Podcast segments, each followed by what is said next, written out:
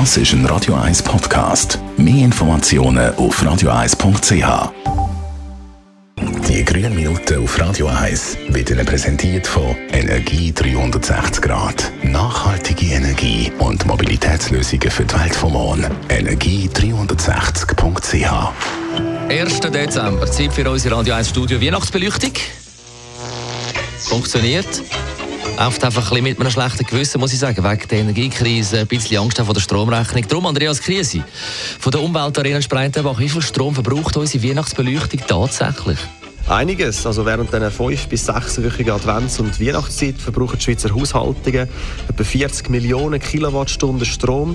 Das ist gleich viel wie etwa 10.000 Familienhaushalte im Jahr verbrauchen. Und der Mehrverbrauch zeigt sich nicht nur negativ in der Ökobilanz, sondern ist auch ein relevanter Kostenfaktor. Etwa 8 Millionen Schweizer Franken Energiekosten verursachen allein die privaten Weihnachtsbeleuchtungen pro Saison. Wie kann ich da meine Beleuchtung nachhaltiger gestalten?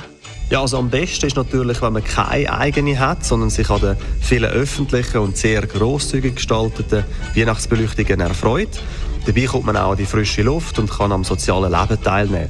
Und wer trotzdem eine eigene Weihnachtsbeleuchtung möchte, der sollte unbedingt mit der Zeitschaltuhr versehen. Gut, also ich stelle sie wieder ab, da, die Weihnachtsbeleuchtung. Ich glaube, da haben ja auch die nachtaktiven Tiere nichts dagegen, oder?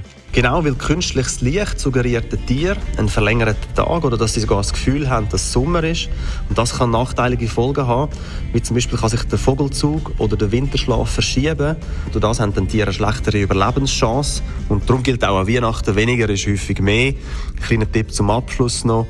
Warmweißes Licht unbedingt nutzen mit einer Farbtemperatur unter 3000 Kelvin. Das wirkt angenehmer sowohl für den Mensch als auch für die Tiere. Besten Dank, Andreas Krise von der Umweltarena. Die grünen Minuten auf Radio 1. Jederzeit zum Nachlesen auf radio1.ch. Jetzt zu der Dolly Parton und im Anschluss das Best-of von der Morgenshow. Das ist ein Radio 1 Podcast. Mehr Informationen auf radio1.ch.